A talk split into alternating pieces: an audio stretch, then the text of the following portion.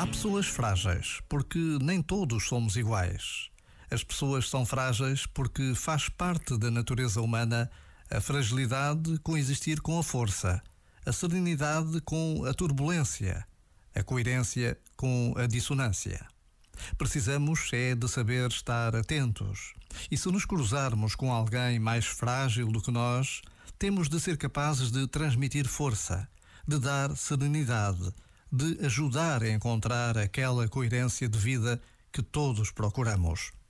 Por vezes, basta a pausa de um minuto para recordarmos que todos, frágeis ou não, somos filhos aos olhos de Deus.